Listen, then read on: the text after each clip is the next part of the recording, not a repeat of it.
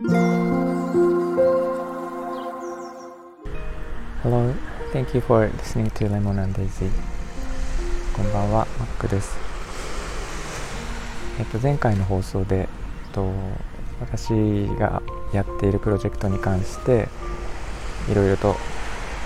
いろんな方からコメントをいただいて、えー、興味を持っているということで、あのえー、コメントとかレターとかいただいておりまして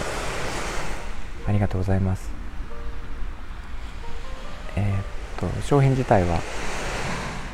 お伝えしている通り今進めているので、えー、形にできたら皆さんに見せていきたいと思いますが今日はその、えー、まあ、商品開発というかものづくりに関してちょっと最近考えていることを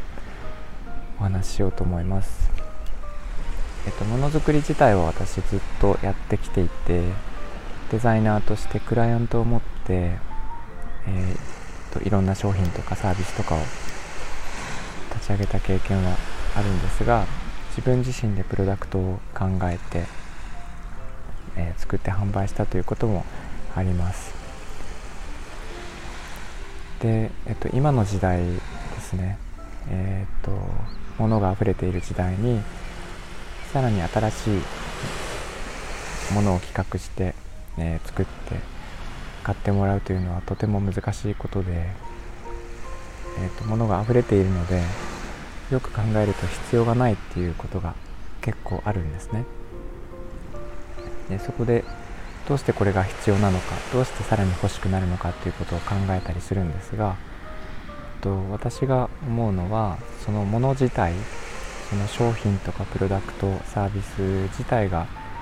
えー、魅力的であるっていうことはもちろん必要なことなんですけどそれ以外のところ例えば、えーと、商品に、えー、すごく素敵なストーリーがついているとか、えー、それを買うとこういう世界が待っているというのが手に取ってわかるとかあとはそれを持っている時の自分がとても好きとかなんかそういう、えーと、形にはないもの無形のものを、えー、その商品が持っているかどうかっていうのはすごく大事なところ。でえっとそれ私はあの簡単にひっくるめてハードに対してソフトと呼んでるんですけどそのソフトの部分をあのいかに形成していくかっていうのが最近の私の関心事です。なので、えーと、例えば商品をそのまま売って、まあ、商品の仕様とかですね、えー、値段とかそういうのを淡々と述べるだけではなくてそこの裏になんかこういう思いがあって作っていますとかこういう人が作っていますとかこれを使ってこうなりましたとか。そういうところはもちろんそうなんですが、えーと、今はそれ以上ですねあの満足度とかっていうことだけではなくてそこに愛があるかとか、えー、それによって、えーと、環境に自分がこう貢献しているとかなんかそういうもっと,、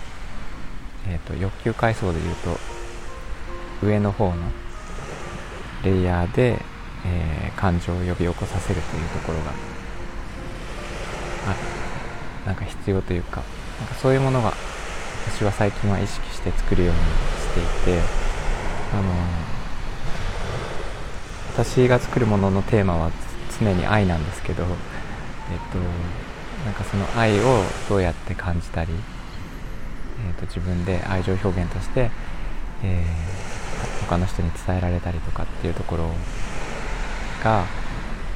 その辺りが私が考えるなんか最近のテーマというか、えー、私だけではなくてたくさんの方がそういうことに気づき始めているんではないかなと思っています。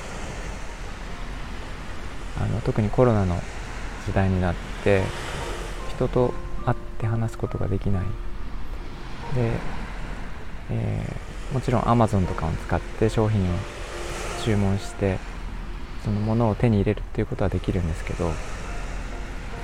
そういうこと以上になんか人と